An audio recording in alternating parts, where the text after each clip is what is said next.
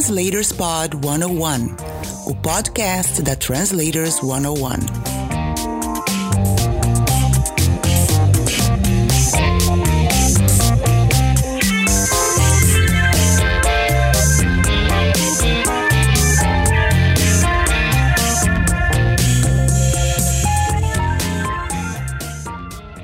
Olá, tudo bem com você? Este é o Translators Pod 101, o podcast da Translators 101 com entrevistas de profissionais das áreas de tradução e interpretação para que você tenha uma carreira muito mais tranquila. Fique de olho nas dicas. Bora lá? Convidado.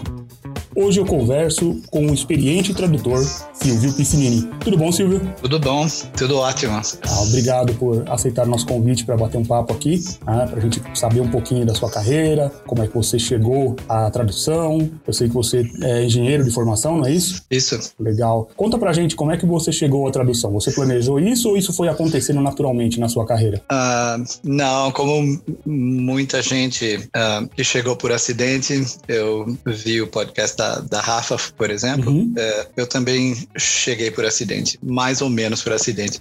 É, eu, minha formação, eu tenho, é, eu sou engenheiro, eu tenho duas engenharias. Duas? Unicamp, duas, é, elétrica é. e eletrônica e software. É tudo fácil, né? Vou fazer logo duas. É.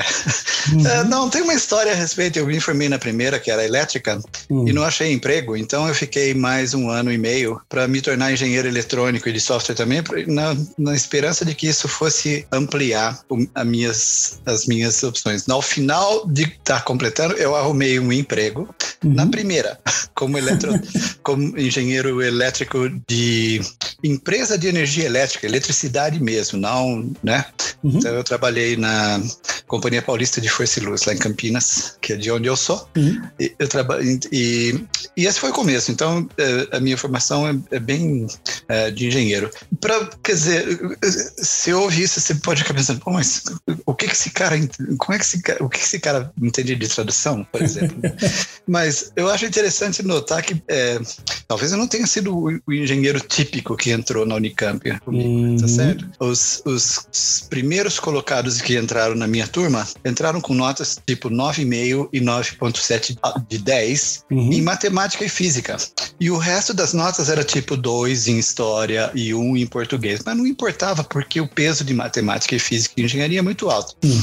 Mas eu não. Eu entrei com uma nota relativamente boa de matemática e física, mas eu também tirei 8 de inglês, 8 de português, 8 de história e de geografia. Então, para mim, sempre ficou essa coisa de que é, eu não sou estritamente matemático, né? Sim, então, sim. Falo, essa coisa de escrever, eu, eu escrevo coisas para mim, para mim mesmo desde os 12 anos, 13 anos. Então, sempre teve essa coisa de escrever, né? Uhum. E então foi isso. Aí, enquanto eu estava fazendo engenharia, eu estudei, eu estudava todos os meus livros em inglês para aperfeiçoar o meu inglês. E por conta disso, eu aperfeiçoei meu inglês técnico na minha própria área, não é? Então, uhum. se eu uhum. vou lendo os livros sobre as coisas todas em inglês, eu me familiarizo com aquela terminologia o tempo todo. Sim, sim. Isso tudo sem assim saber que tradução existia.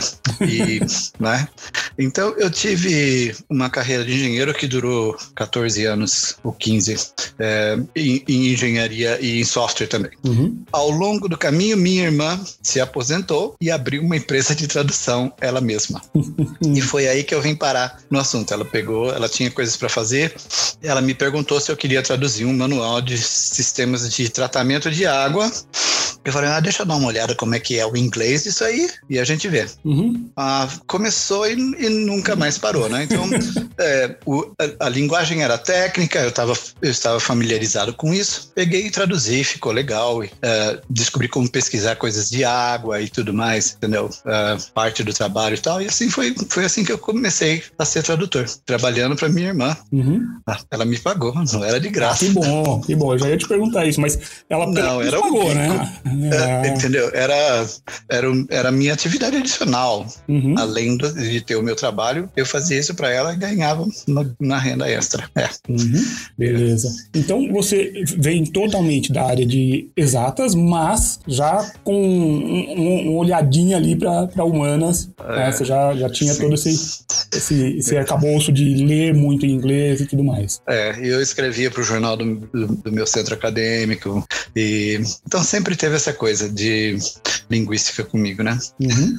Legal, muito legal. E aí você é, começou, a, então estamos falando aí, vamos lá, no início dos anos 2000, um pouquinho antes, talvez. Tá? Como eu te disse, não tem jeito, a gente acaba marcando a data aqui de alguma forma, não, é. dizendo que isso, somos idosos isso, rapidamente. Isso, né? Não tem problema, é. E... Isso foi durante a década de 90, uhum. uh, até o, quase o fim da década de 90, e aí aconteceu uh, o evento que mudou a minha vida, né? Uhum. É, tava lá eu trabalhando como engenheiro, bonitinho.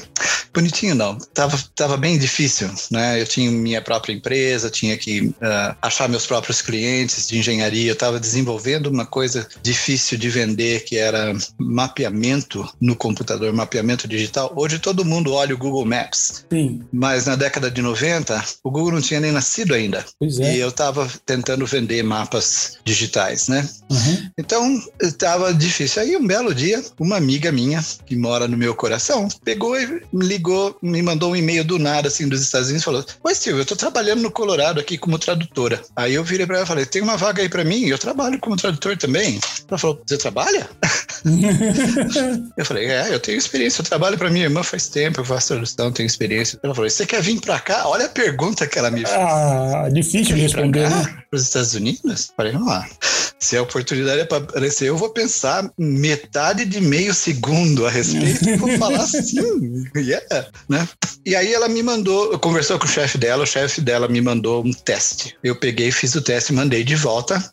E no dia seguinte o chefe dela me ligou para comunicar que o teste tinha sido ótimo, que eu estava contratado. Que beleza! Dois cara. dias, dois dias da sua vida. Maravilha. Um dia você recebe o um e-mail, no outro dia você está mudando para os Estados Unidos, de, desse jeito. E daí para frente, um, William, a minha vida foi como tradutor profissional o tempo todo, né? Uhum. Isso é desde. Vamos por a data mesmo. Vamos, não vai desde, ter jeito. A gente tenta escapar, mas não tem como. É desde março de 99. Eu trabalho full time faz 22 anos, então. E então eu vim trabalhar como tradutor in-house para uma empresa de software super grande no Colorado, que hoje em dia é a Oracle.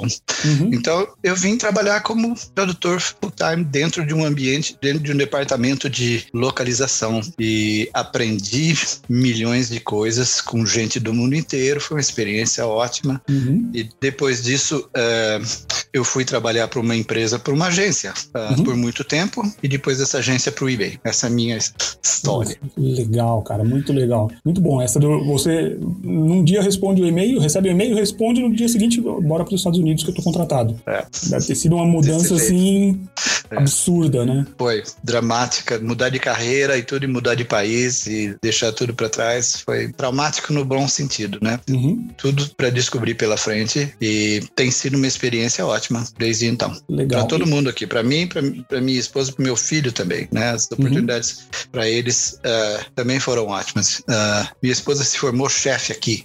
Legal. É, foi para a faculdade e se formou chefe. Então, né, como se diz do cartão de crédito, priceless, não é? Priceless.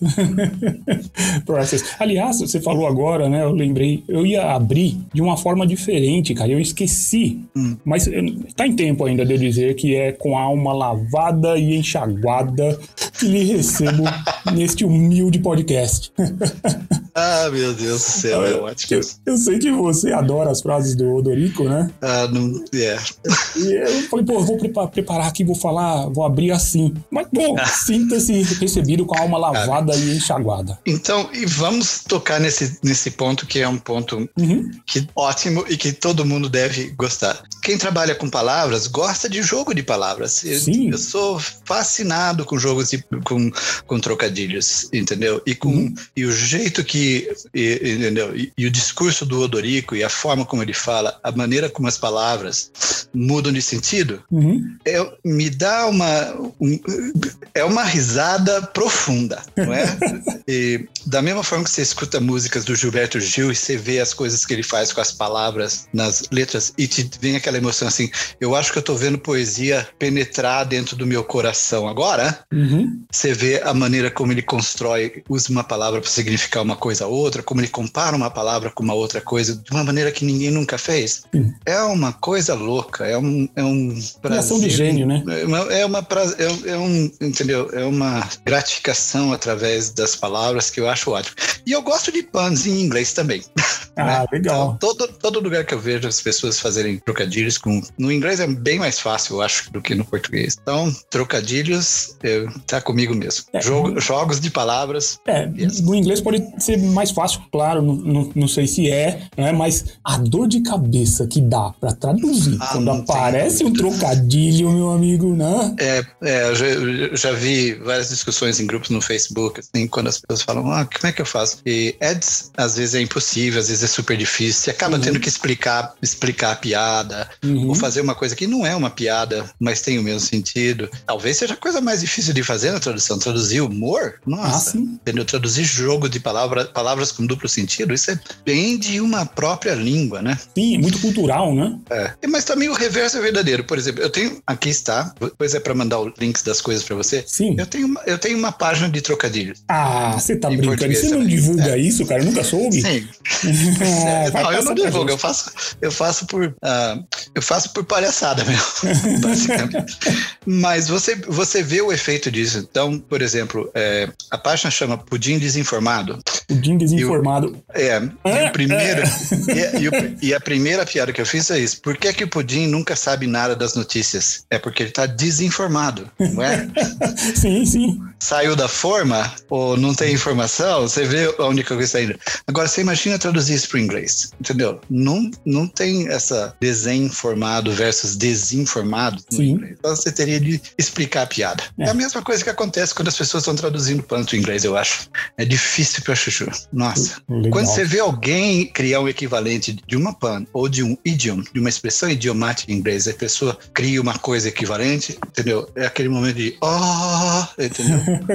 De Sim. Falar really good. É, ótimo. É assim. Que coisa impre impressionante. O Pudim Desinformado, então, o site, é o blog. É. é, eu mando pra você depois. Ah, legal, legal. Vai estar aqui nos comentários para o pessoal poder conhecer o, esse seu trabalho. Eu acho que é, é, é, sempre inspirador você ver esse tipo de coisa, né? Principalmente o pessoal de literária, de literária e de musical. A gente fez um, um, uma oficina com o Victor Miller Thaler, que também mora aí nos Estados Unidos, é, e ele estava contando das dificuldades que ele enfrenta, às vezes, para encaixar musicalmente aquilo, uma frase, sem perder o sentido das coisas. É um absurdo. Fazer esses trocadilhos né, é realmente algo bastante complicado e serve de inspiração. A gente vai vendo até é, opa, peraí. Né? Muito... É, é, um, é, um, exercício linguístico ah, fabuloso, entendeu? Gostoso de fazer e tudo mais. E aí, quando você vê alguém fazer, você fala: Nossa, esse cara é o Ronaldinho, é o Messi. Olha, é. olha, olha, olha, olha, o que esse cara fez agora. É uhum. É aquele momento de gênio, assim, né? Ba baixa eu... um Galvão Bueno, né? Olha o que ele fez, olha o que ele fez. Olha só, é, pois é, eu tenho uma admiração. A gente não precisa, realmente, nas discussões a gente vê. Você não precisa traduzir, repetir o, o humor, mas você explicando a ideia já tá bom. Uhum. Mas é, quando as pessoas conseguem, nossa, você arregala os olhos assim, vê as estrelinhas, escuta é. sons, anjo cantando, tudo aquilo. Ah, sim, sem dúvida. Meio nerd da minha parte de escrever a coisa dessa forma, mas não é? Não, mas é, é algo realmente que encanta, né? É. Você fala, cara, coisa. Olha e o Dias Gomes olha, fez muita coisa assim, né?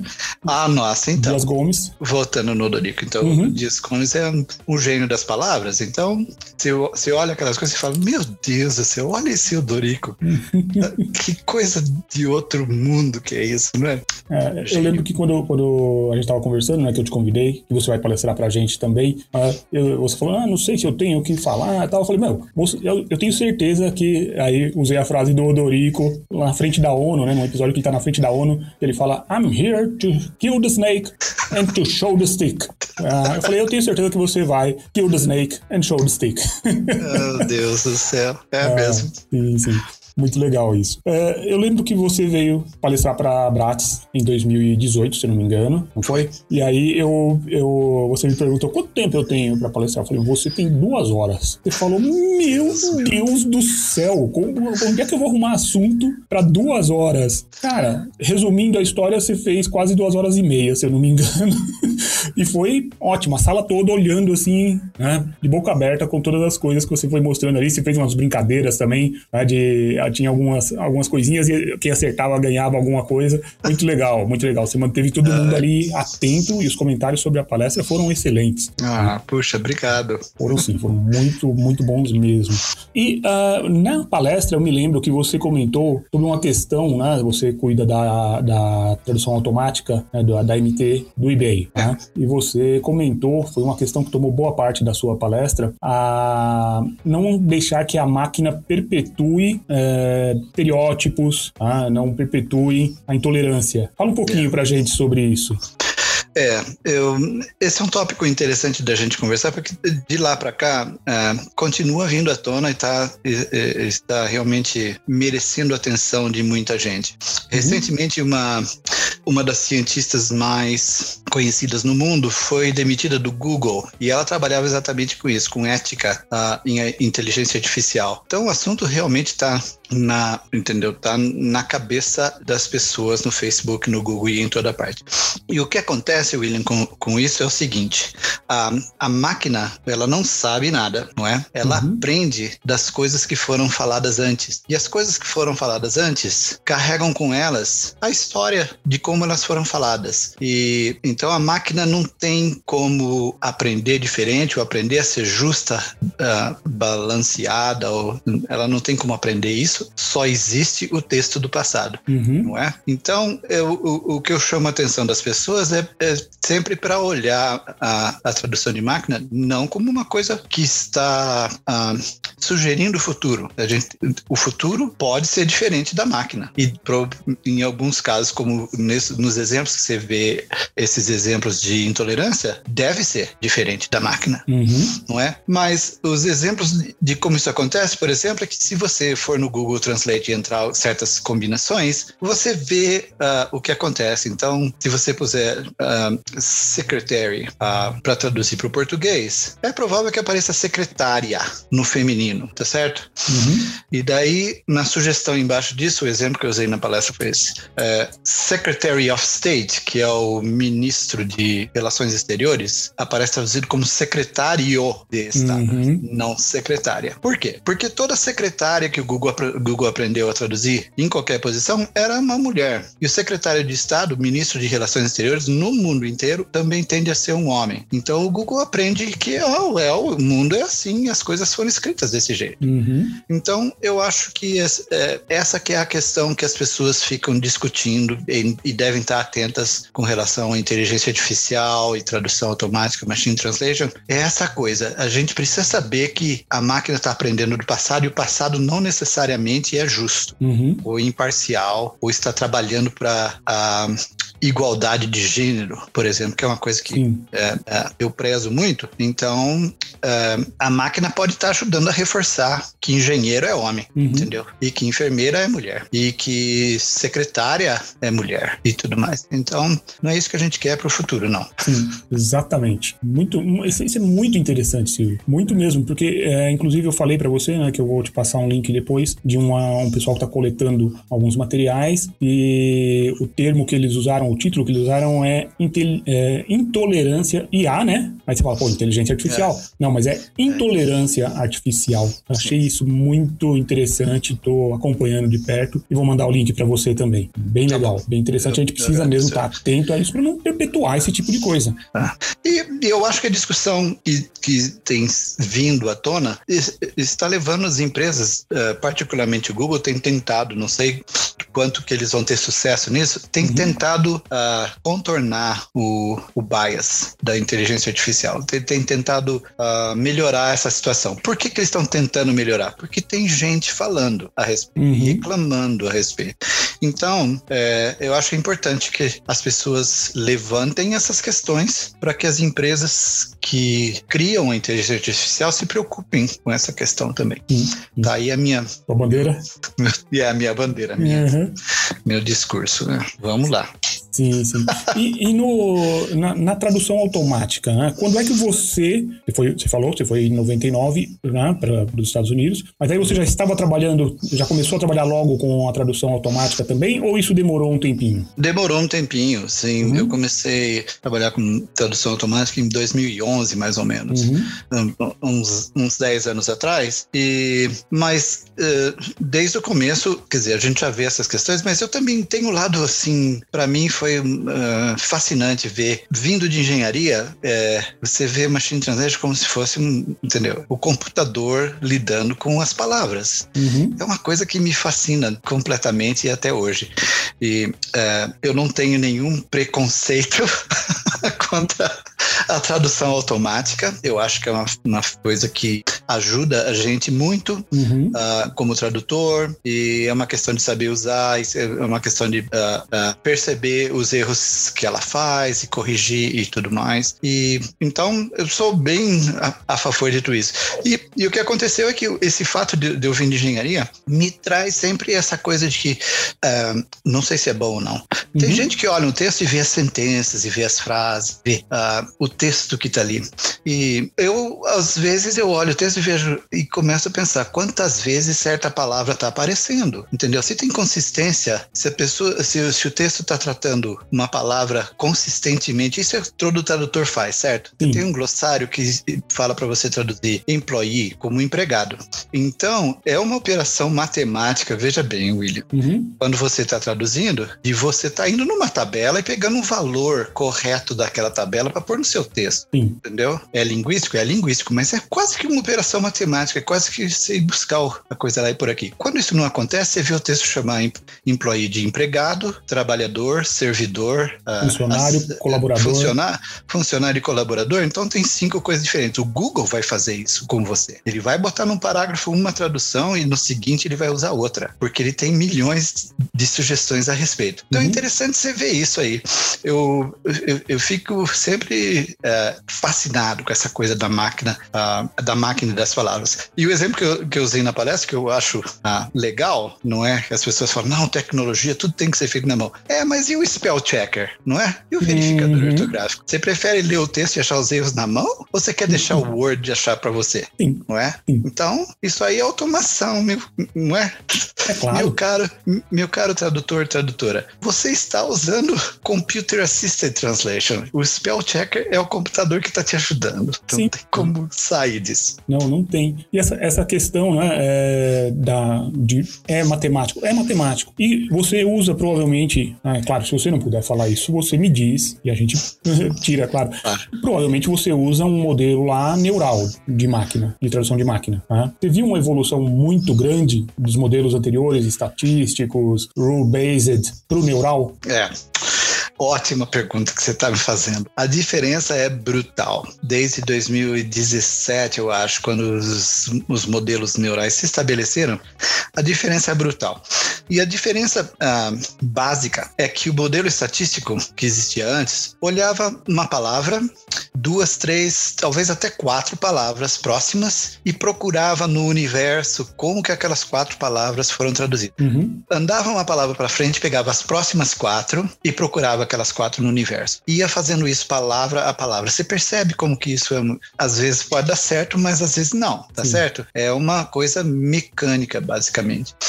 E o que eu acho que o fator principal da, da tradução neural é olhar a frase toda, uhum. certo? O, a, a Machine Translation Neural lê a frase toda e cria essa rede de, de ligações entre as palavras para aquela frase toda. Então, quando uma nova frase aparece, ela vai olhar a primeira palavra e vai percorrer essa rede. Vai olhar a primeira palavra, vai ler, vai ler a frase toda e vai percorrer essa rede para achar o sentido da, da, da, frase como um todo. Uhum. Então, esse efeito de olhar olhar a, a frase toda como contexto, fez toda a diferença. Fez toda a diferença. É um modelo completamente diferente e e todo mundo vê a diferença uh, dos resultados né, do Google sete anos atrás e, e do hoje, Google né? hoje. Sim, então, sim. É, ainda tem erros. Claro. É divertido ver os erros. Ah, é. Entendeu? É muito, é, é muito interessante ver é, coisas erradas. E, por exemplo, outro dia eu vi que uh, uh, um exemplo assim, Michael Jordan Auto, A-U-T-O, né?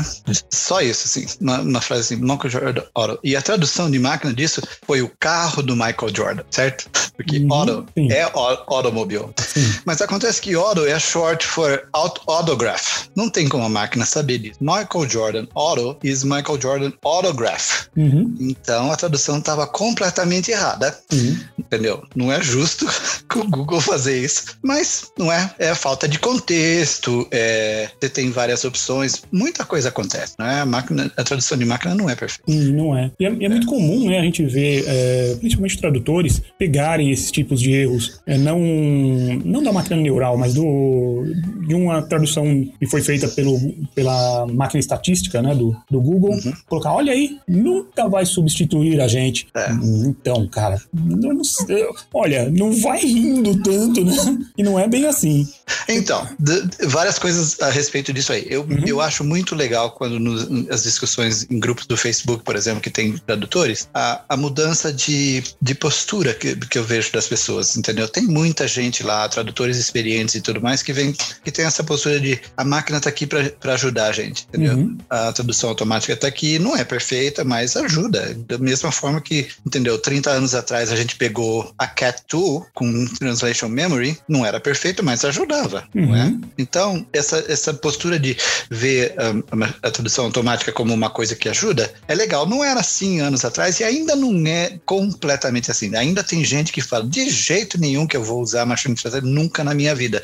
Uhum. Bom, uh, boa sorte com isso aí, mas não é, não é muito realista, entendeu? A, a tradução melhorou muito nos últimos três anos, quatro anos, depois do neural, da, da, da tradução neural. Então, é uma coisa que as empresas estão percebendo, as agências estão percebendo, os tradutores também. Ah, bom, se a sugestão do Google tá ótimo, vou precisar trocar duas palavras aqui e vai ficar do jeito que eu ia escrever. Uhum. Então, tá bom, eu acho legal as pessoas lidarem com essa postura.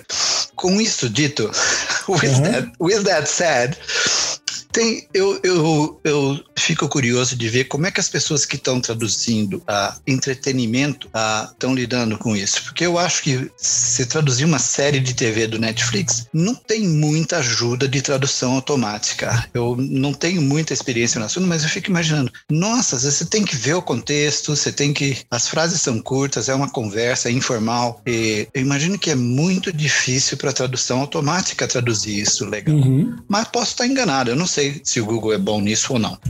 Mas eu fico imaginando que os tradutores. Existem coisas que precisam sempre ser traduzidas à mão pelo ser humano, como séries do Netflix, por exemplo. Uhum. Não é? Sim. Então, traduzir legendagem, tem restrição de espaço, tem um monte de coisa. Tem coisas que a Machine Translation não vai ajudar muito. Agora, tradução de manual de impressora vem vai sendo ajudar, traduzido há 30 anos, não é? A terminologia não mudou tanto assim. Então, qualquer coisa que vier daquilo vai vir de uma. Ah, é. Isso é outra coisa boa de, de comentar. Hum. Que eu já vi algumas vezes. Existe a Machine Translation geral, não é? Genérica. É, uhum. A, a tradução automática genérica, que vem do Google, vem da Microsoft, vem do DeepL, que é, entendeu? A Darling. É... Aquele, a queridinha de todo mundo, porque é muito bom. Mas essas traduções são genéricas. Algumas empresas têm a própria tradução de máquinas dela. Uhum, que ela mesma alimenta, ela corrige. Que ela, que ela treina com as próprias uh, memórias de tradução de tudo que eles traduziram antes. Então, você pode pegar um texto de ultrassonografia da Philips e a tradução de máquina pode ser ótima, a terminologia é perfeita e tudo mais. Por quê? Porque teve tradutores traduzindo isso por 20 anos, traduzindo aqueles equipamentos. Gente Muito que discutiu material. qual era a tradução de, entendeu? De ultrassom, de, sei lá, de uh, imagem, de blur, seja o que for, entendeu? Então tem um trabalho linguístico que veio antes, a máquina tá só pegando daquilo e levando para frente, criando Sim. novas frases a partir de uma base dessa. Então, é, isso é outra coisa para os tradutores olharem. Você está usando machine que machine translation você está usando? Teu cliente tem a própria, é super alta qualidade, ou eles estão botando no botando em qualquer lugar. Não que o Google seja qualquer lugar, mas ou eles estão botando numa. Algo genérico. Lá, em algum genérico. O que, que você pode esperar do genérico o seu assunto é específico? Então, minha sugestão para os tradutores a, a, respeito disso é que veja a qualidade da sua tradução de máquina e, se for muito ruim, fale para sua agência e fale para o seu cliente. Olha, essa tradução de máquina não ajuda nada. Eu tenho que escrever tudo de novo. Então, vocês dão uma olhada aí, da onde vocês estão tirando e por que, que é ruim desse jeito. Entendeu? Eu acho que esse é um, é um feedback que as empresas precisam receber, porque às vezes uhum. eles estão rodando isso em algum lugar que não, não tem aquela língua, por exemplo, não, não tem aquele idioma. O, o, o, a tradução automática é boa em francês e espanhol, mas não é boa naquele idioma. Sim. Se você traduzindo para o finlandês, por exemplo, pode não ter muito conteúdo, não é? Uhum. Então essa é a minha sugestão. Fica de olho na sua tradução automática, na qualidade que você está recebendo, e não fica, ah, tu, tudo bem, eu estou recebendo e é só isso. Não, manda de volta, manda exemplos, fala, olha, a tradução automática, tive que, olha a frase como veio, olha a frase que eu escrevi. Uhum. Entendeu? 90, e aqui está o momento matemático de novo. E aí vamos para matemática. Entendeu? A frase que eu recebi e a frase que eu escrevi são 90% diferentes, 95% ou 100%. Eu tive que escrever e você ainda parou ali, perdeu tempo, né? Vendo aquela é. frase totalmente errada para depois começar a traduzir. É. Para depois traduzir. Por isso que às vezes as pessoas questionam: será que eu devo escrever a, a frase from, uh, do zero? From scratch. É, from scratch. E então essas, essas discussões são válidas. Se a sua machine translation é muito ruim, você está perdendo tempo de ler e escrever de volta. A partir de um ponto, o tradutor já nem lê mais. Ele já pega, vou retraduzir e acabou. Essa, essa tradução de máquina é tão ruim que eu nem vou dar a bola para isso. Eu vou, é. já saio escrevendo, porque assim eu ganho tempo. Ganha, tá certo fazer isso, mas manda o feedback de que você Sim. também não está aproveitando a tradução automática que veio para você. As, as, empresas precisam saber disso. Até porque, né, se você está recebendo a tradução automática, normalmente você não está recebendo o valor normal que pagariam para você. Então você está perdendo tempo e muito é. dinheiro. Você está gastando mais tempo e recebendo menos. Exato. Exatamente. Se isso é. estiver acontecendo, explica essa situação para a sua agência, para eles passarem para o cliente e falar: olha, a situação é essa. É o assunto ou é o idioma? Geralmente é o assunto. Uhum. Não é? O Google não é bom em tudo. Não, o Google não sabe tudo que. É. Talvez saiba tudo que ah, existe. Ah, sabe um pouquinho mais que a gente já. Mas quando o assunto se torna específico, a tradução de máquina pode não ter a mesma qualidade que ela tem para um assunto que é comum a gente falar a respeito. Sim. E ah, as que dão um melhor resultado, né, tem também uma, um outro fator, essas que são já personalizadas pelo, por aquele trabalho do cliente. O cliente também, muitas vezes, ele tem uma, uma linguagem controlada, né? Tem um léxico que deve ser usado, então ele diminui todo o universo para criar aquele texto, né? Quando estão redigindo o original, e isso já vai facilitar, você concorda? Né? Isso Sim. também vai aumentar a qualidade da, da saída, né? A minha experiência é que, bom, é, tem gente que trabalha com linguagem controlada, mas é bem difícil. Uhum. Eu acho que é, a maior parte dos clientes controla a controla o glossário, controla uhum. o estilo, controla como a tradução deve ser feita. Então, é, eu imagino que muitos clientes não têm controle sobre, o, sobre a source, sobre uhum. a, a, linguagem de origem. Quem escreve às vezes são developers, às vezes são technical writers, e, e essa gente, você não tem como falar para eles, eles são mais poderosos que você. Então, não tem como você falar para ele, use menos variedade de palavras para um writer.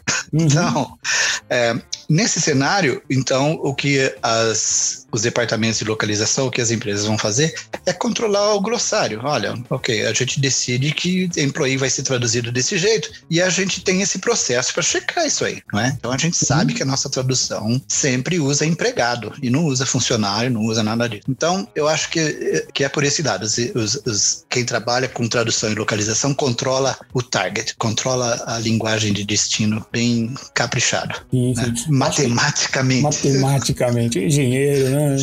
É, é, se eu não me engano, acho que é a Caterpillar, né, que é a fabricante de maquinário, né? Maquinário agrícola, tratores, isso. Se não me engano, foi com ela que começou o desenvolvimento da linguagem controlada, o Controlled Language, pra, exatamente para manuais, né? E aí depois foi expandido no mercado. Mas era, é, é, um, é, um algo, é algo que eu acho fascinante. Claro, eu não sou escritor técnico, né? Então eu acho fascinante, mas realmente limita. E aí você pode conseguir é, resultados melhores. O problema é o que você disse. Você chegar nesse pessoal e falar, não, ó, você vai usar esse léxico aqui, além do glossário. O cara vai olhar pro glossário e falar, glossário tudo bem. O restante, vamos conversar aqui.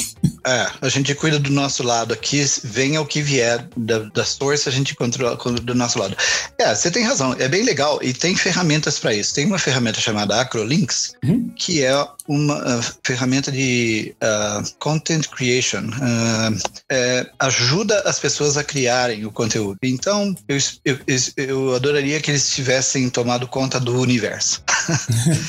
Porque basicamente é como se você. Imagine você usar uma, uma, uma memória de tradução para escrever o inglês que vai ser traduzido. Então você está traduzindo um manual, uh, tem frases que se repetem lá. Para saber mais sobre esse tópico, consulte a seção tal. Tem 18 dessas, entendeu? Então, se cada vez que você vai escrever do nada, uma vez você vai falar, para saber mais sobre esse assunto, sobre esse tópico, sobre essa questão, uhum. para ter mais informações, você pode escrever isso de várias maneiras diferentes. Mas se, se a primeira vez que você escrever caprichado, na segunda aparecer uma sugestão, você já escreveu isso antes e você chamou de tópico, quer usar isso? Uhum. Sim. Entendeu? Então, acho que a ideia seria essa. O mesmo raciocínio de, de, de, memória de tradução se aplica a quem está criando as coisas. Eles poderiam criar um texto mais consistente, usando sempre as mesmas frases. Isso salvaria dinheiro em, por exemplo, 18 idiomas que vão Sim. ser traduzidos. Vão ter uma, uma fuzzy match de, ou uma perfect match para aquela, aquela frase. Sim. Então, salva dinheiro. Ah, é uma. Faz sentido, mas ainda é uma coisa que eu acho que é difícil vender para quem está criando esse conteúdo. Muitas vezes é, é um escritor e outras vezes são pessoas que estão desenvolvendo sistemas, uhum. entendeu? Desenvolvendo software, desenvolvendo. E, então, é difícil falar: olha, o jeito que você escreve, as pessoas não estão pensando nisso, elas estão pensando no, na programação que elas estão fazendo uhum. e o texto é um aspecto que eles põem um pouco para trás. Né? Eles, eles falam: ah, eu escrevo e qualquer coisa que eu escrever tá bom. Nem né? todo mundo, né? nem todo mundo que fez engenharia gosta, gostava de ler muito, que me perdoem os engenheiros que estão nos ouvindo. Eu sou um que não sou engenheiro, mas comecei a fazer engenharia elétrica. Uhum. Eu fiz, eu sou técnico em eletrônica, mas era realmente isso. Muitos não tinham é, esse apreço pelo texto que a gente tem. E aí, é claro, né, é complicado colocar mais esse cargo aí, mais essa é. carga para eles. Então, eu acho que eu acho que é isso aí. A gente, é, mas a ideia existe, né? Se as pessoas quiserem ser mais consistentes e controlar um pouco mais como elas escrevem o original que a gente traduz, teria como. E no, no seu trabalho, né, no, na, lá no eBay e tal, ou mesmo antes, qual foi assim a, a, o momento de maior dificuldade que você encontrou na implementação, não só na implementação da Machine Translation, mas em, em geral, qual foi a maior dificuldade que vocês encontraram? Um... Se você puder falar disso, é claro.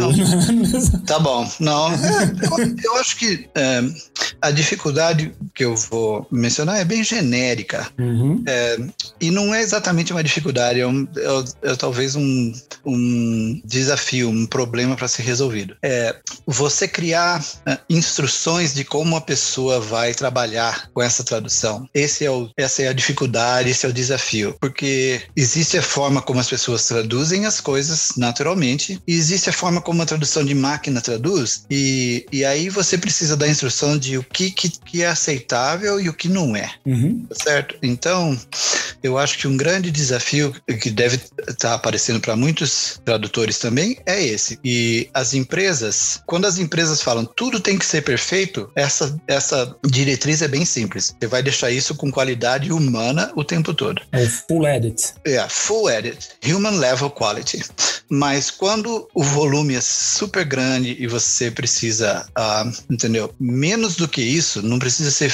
A gente precisa andar com isso mais depressa. Esse é o desafio para os tradutores e é o desafio para quem está mandando o trabalho para você de definir o que, que é menos do que human, uhum, não é? Uhum. Que tipo de erro você deixa passar e que tipo de erro você corrige. Uhum. Então, por exemplo, a Machine Translation, como eu, aquele exemplo que eu falei para você do, uh, do LeBron James Auto, do Michael Jordan auto, traduzido como carro, é um erro de sentido, é um erro de significado. Esse você precisa corrigir, uhum. tá certo? Mas dependendo do contexto, é, pequenos erros como uma coisa está no plural em vez de no singular, ou do gênero está diferente, é, depende do, do, conteúdo que você está traduzindo.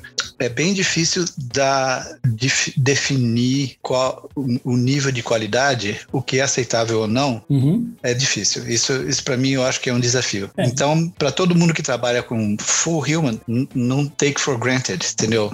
Dê valor. É muito bom, fácil para o tradutor. Eu vou corrigir tudo que eu achar errado. E é muito fácil para a empresa que está fazendo, que te dando trabalho, falar: não, não, eles vão consertar tudo e eu vou pagar por isso. E vai levar um tempo enorme porque eles vão fazer desse jeito. O problema é quando não existe esse tempo enorme. Uhum. E aí, como é que você vai uh, se ajustar? Sim, sim. Tá bom? É, na ponta de cá, né? Na ponta do tradutor, eu vejo também essa dificuldade. Eu já peguei, às vezes, logo no comecinho que eu estava começando a trabalhar mais com, com Machine Translation, uh, de, ó, oh, isso aqui é light. Ah, é light. Ok. E eu começando a fazer tudo, né? Fazendo, cara, mas não tá legal tal. Daí, conversando com o, o gerente de projeto, ele falou, então, mas você tá corrigindo que não precisa, cara. Não precisa. É. Olha aqui, ó. E aí ele me explicou exatamente isso que você falou. Eu falei, poxa vida, teria feito esse trabalho em um décimo do tempo.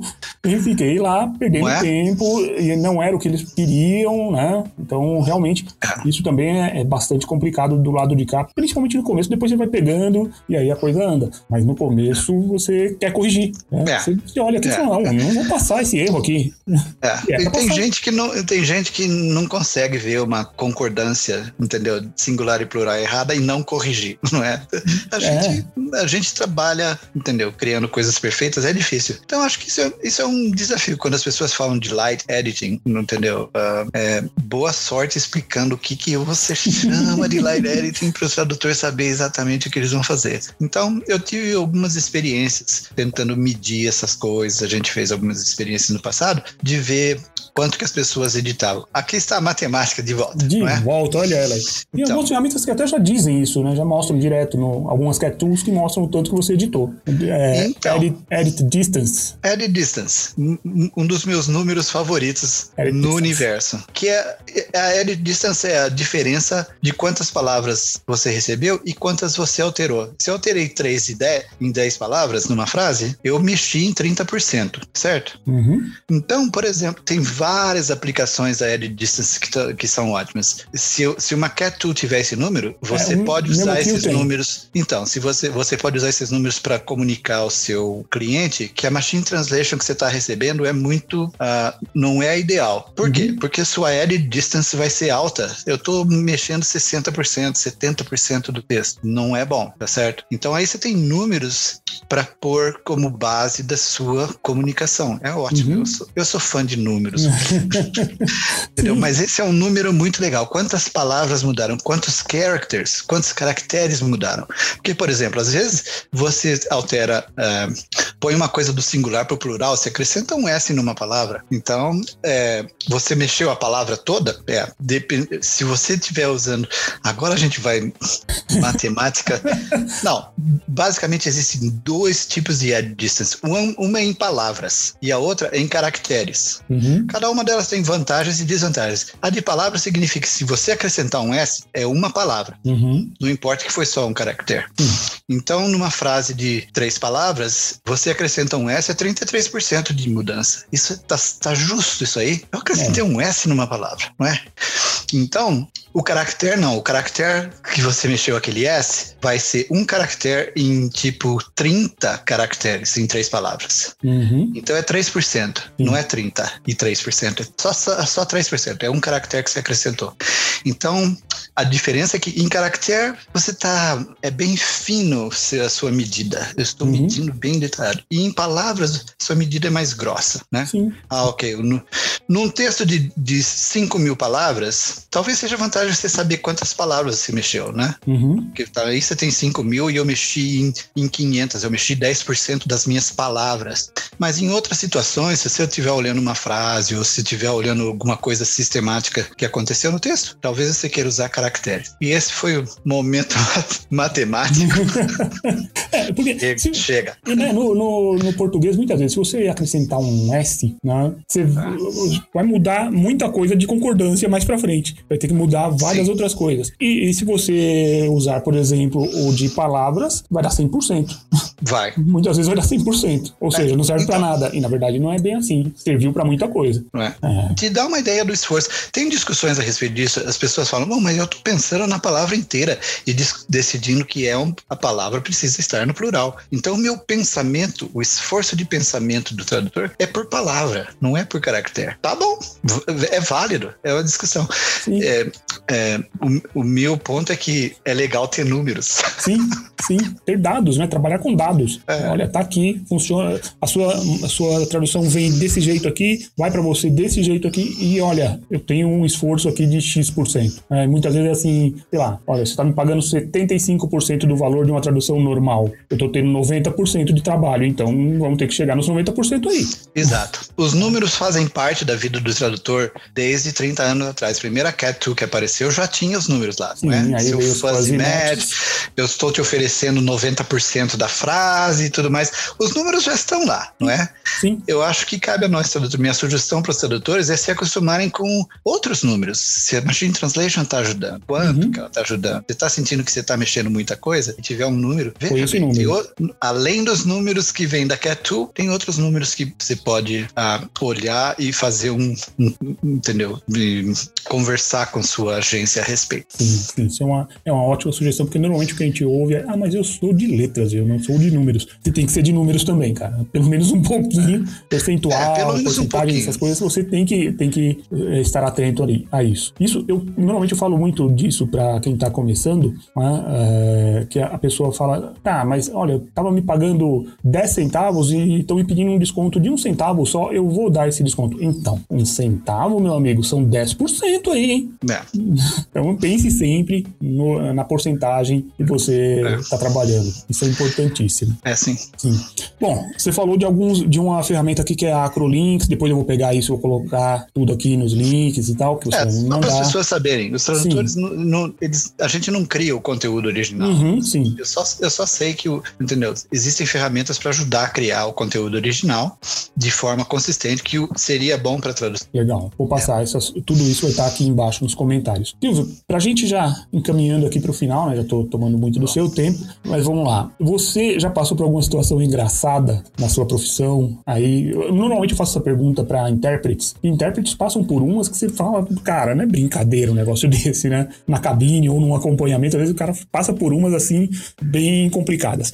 Você já passou por alguma situação engraçada, alguma coisa assim que você tenha, uh, talvez até uma saia justa no momento, mas que depois disso, pô, parou e falou, cara, foda. Ah, engraçada.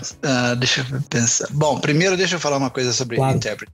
Meu respeito profundo aos intérpretes. Eu fiz pouca coisa de interpretação e tudo que eu fiz foi difícil e emo emocionalmente difícil também. Eu fiz tradução consecutiva médica e legal de, entendeu? de tribunal também uhum. e não fiz mais de jeito nenhum, porque é, é difícil você se manter distante. Eu acho que o pessoal está acostumado a fazer, faz, mas para mim foi muito difícil me manter distante da situação uhum. e só fazer a, a interpretação. Então, minha admiração e respeito para intérpretes não é um trabalho fácil, entendeu? Uhum. Tradutor, traduzir o texto também tem um pouco disso, mas não é como você fazer uma interpretação uhum. numa situação em que alguém está no hospital e você está traduzindo entre o paciente e o médico, uhum. entendeu? O contexto já não ajuda muito.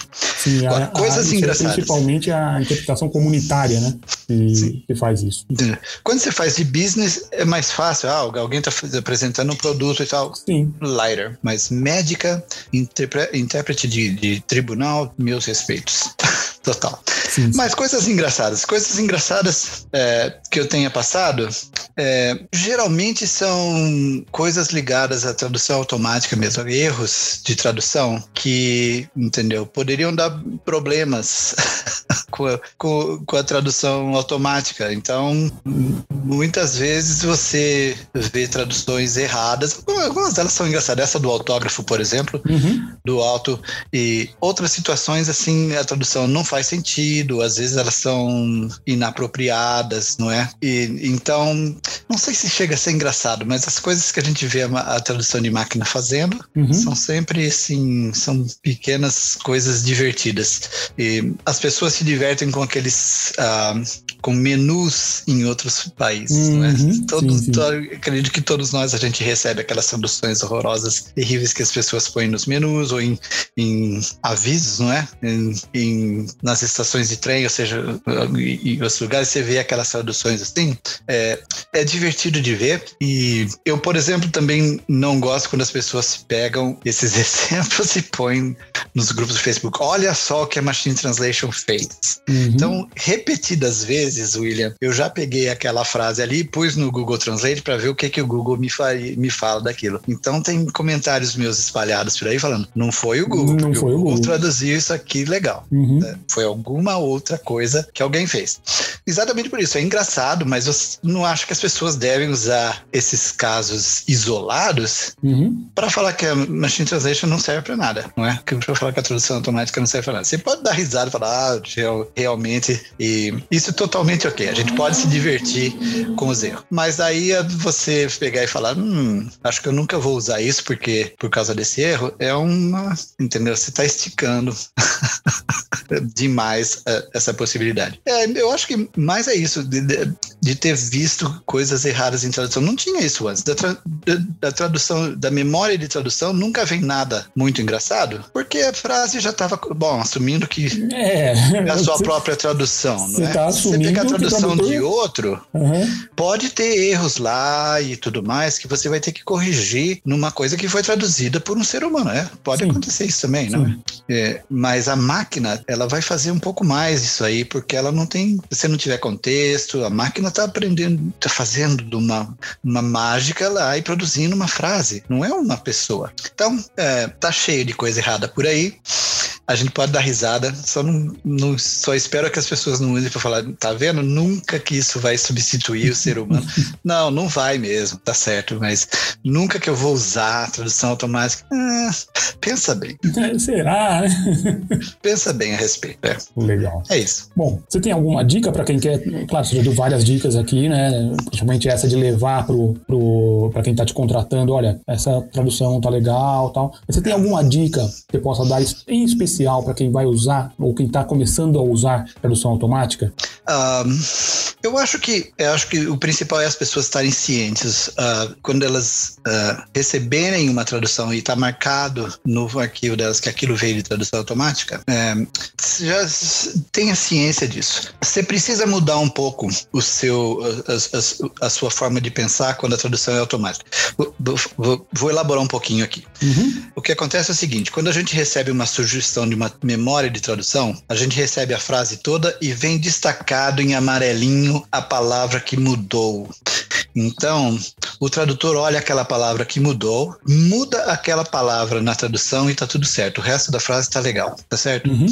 A tradução de máquina, você recebe a frase toda e você não sabe o que é, que, que o que, é bom e o que, que não é, tá certo? Então, dica para os tradutores também a respeito. Pensa o quanto que quanto trabalho que dá a tradução de máquina, porque você tem que ler a frase toda. Você tem que pensar a frase toda e ver se ela faz sentido, e você tem que fazer correções em diferentes lugares. Uhum. Não é a mesma coisa do que uma do que uma memória de tradução, é mais trabalho. Então, se alguém quiser pagar uma micharia para você por causa da Machine Translation, faça, o, entendeu? Apresente o argumento. É, mas é mais trabalho do que uma fuzzy match. Não é menos, é mais. Se uhum. for perfeita, você leu a frase toda e falou, ah, tá bom, ok, enter. Mas e se não for? Você tem que ler, entender, ver as, as coisas que estão fora de ordem e tudo mais. Então, eu acho que a minha sugestão é isso: você lidar com a Machine Translation desse jeito e tá ciente de que você precisa ler a frase toda. Uhum. Uma coisa que eu vou falar para você que é original. Uh, eu tenho batalhado em alguns lugares para ver se a, a, tradução de máquina pode destacar a palavra. E eu recebi uma resposta uh, de duas pessoas e que é possível. Então, imagine você receber uma sugestão de uma tradução de máquina que é colorida de acordo com que a tradução está certa ou errada. A máquina entendeu? marcando isso para você, olha, aqui marcando eu tenho certeza, aqui é. não tenho tanta, mas seria algo é, assim? É, exatamente isso. Uhum. Então, o que acontece, William, é que a gente está num estágio em que a, a, a, tradução de máquina é por frase, né? Então, as duas coisas que eu acho que vão acontecer no futuro são: uma, a tradução de máquina vai passar de, no mínimo, de por frase para as duas frases para frente e para trás. Uhum. O contexto vai aumentar. Essa é uma das coisas. Vai tornar a tradução de máquina ainda melhor. Uhum. Exemplo: uh, um, Dilma Rousseff foi visitar o Chile. Na frase seguinte, o presidente declarou que foi uma delícia. A tradução de máquina não sabe que tinha um feminino, uma mulher na primeira frase, na segunda frase ela traduz presidente como ela está acostumada a traduzir, uhum. que é uhum. sempre homem. Sim, sim. Então, eu acho que uma das coisas no futuro é que quando olhar as várias frases, a tradução de máquina vai associar, ó, é uma mulher e a presidente vai aparecer na segunda. E a outra coisa é isso que você está falando. Do mesmo jeito que a gente viu uma, uma tradução de a, a memória de tradução destacando essa palavra mudou na source, no inglês mudou de azul para amarelo. A tradução, eu espero que a tradução automática venha com, entendeu? Tudo verde, eu tenho certeza de quase, quase tudo, e essa palavra aqui eu não tenho certeza. Uhum. Ou essas duas palavras eu não tenho certeza, porque eu não vi muitas dessas palavras no meu vocabulário, a maneira como eu penso e tudo mais. Nós não estamos lá ainda, mas eu acho que a gente vai chegar nesse estágio. E o que vai acontecer? Olha só, hein? Uhum.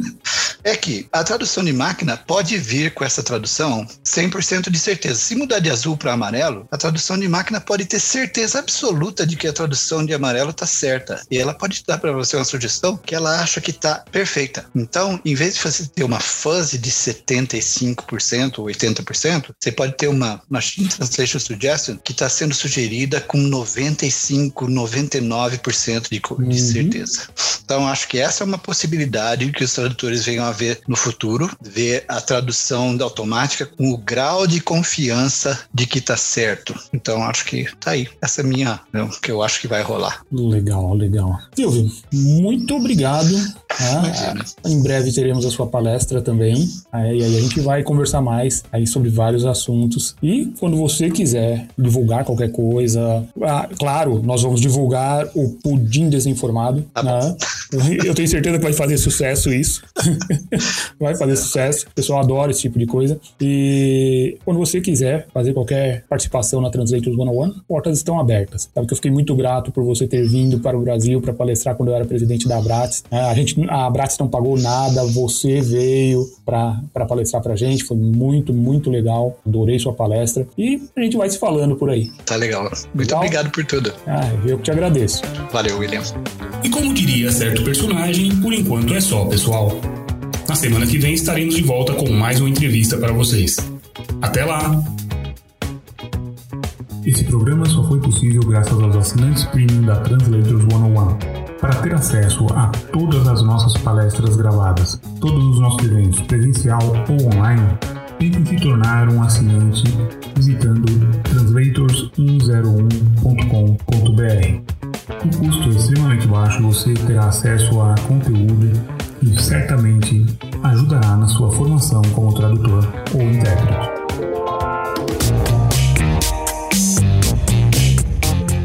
Translators Pod 101, o podcast da Translators 101.